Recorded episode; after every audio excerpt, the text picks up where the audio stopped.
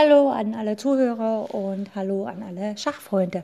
Heute geht es beim Blindschach darum, dass wir kleine Schachpartien spielen, also die wirklich nur wenige Züge in Anspruch nehmen.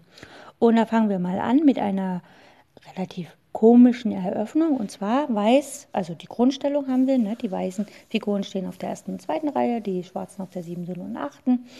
Und ja, man sollte auch noch ein bisschen die Felderfarben wissen. A1 ist das Feld, was schwarz ist, da steht ein Turm. D1 ist ein weißes Feld, da steht die weiße Dame. D8 das ist ein schwarzes Feld, da steht die schwarze Dame. Und A8 ist ein weißes Feld, da steht ein schwarzer Turm. Aber das ist die Grundstellung, das solltet ihr an sich wissen. Wer Schwierigkeiten damit hat, kann sich auch ein Schachbrett aufbauen. Sollte da jetzt pausieren, also kurz die äh, Sendung anhalten und dann, wenn er das Schachbrett aufgebaut hat, weitermachen. Oder sei sich ein, ein Blatt Papier nehmen, wo die Grundstellung aufgedruckt ist und sowas gibt es ja alles. Oder für Fortgeschrittene ein leeres Schachbrett vor die Nase legen und für Profis einfach sich ein Schachbrett mit der Grundstellung vorstellen. Gut, fangen wir mit der ersten Partie an. Und zwar Weiß setzt den Bauern vor dem Springer B4 zwei Schritte nach vorne. Bumm, also von B2 nach B4. Schwarz setzt fort mit Läufer, e, äh, nicht Läufer, sondern Bauer E6. Also der Königsbauer geht einen Schritt nach vorne. Damit ist der Läufer, deswegen habe ich schon Läufer gesagt, von F8 frei und kann raus. Weiß setzt Läufer B2 und Schwarz spielt Läufer schlägt B4. Also Schwarz nimmt mit dem Läufer von F8 den Bauern auf B4. Und die Frage ist, was kann Weiß jetzt spielen? Wie kann Weiß Material gewinnen? Ja, äh, Weiß hat ja den Läufer von C1 nach B1 gestellt, also auf die lange Diagonale A1, B2, C3, D4, E5, F6, G7, H8.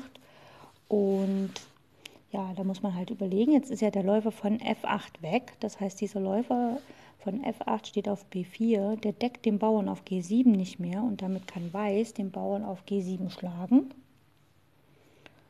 Und der Turm auf H8 ist der Schlagerei von dem Läufer hilflos ausgeliefert, weil Schwarz kann jetzt noch nicht mal, also wenn er Läufer E7 gespielt hätte, könnte er Läufer F6 spielen, der wäre dann gedeckt und damit wäre der Turm über ein praktisch so ein Röntgendecken sozusagen gedeckt, aber auch das geht nicht. Also wenn, Weiß jetzt, wenn Schwarz jetzt die Dame nach F6 setzt, um den Turm zu decken, kann natürlich Weiß die Dame schlagen, ist ja klar. Und der andere Läufer von B4 kann den Turm nicht mehr retten.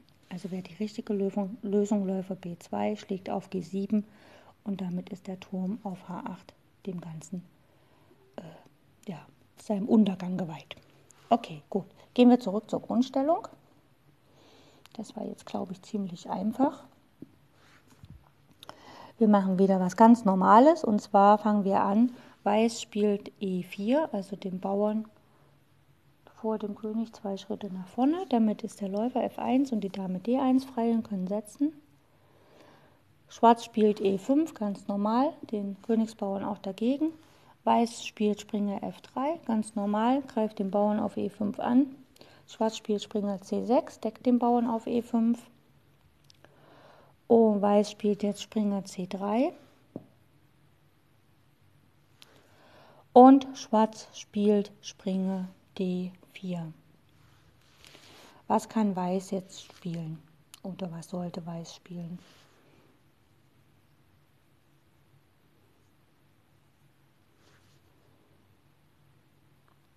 Ne?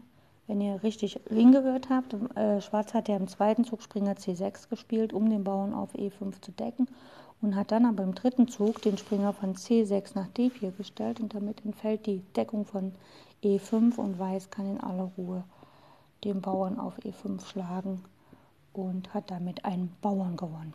Ich glaube, das war auch nicht so sehr schwer.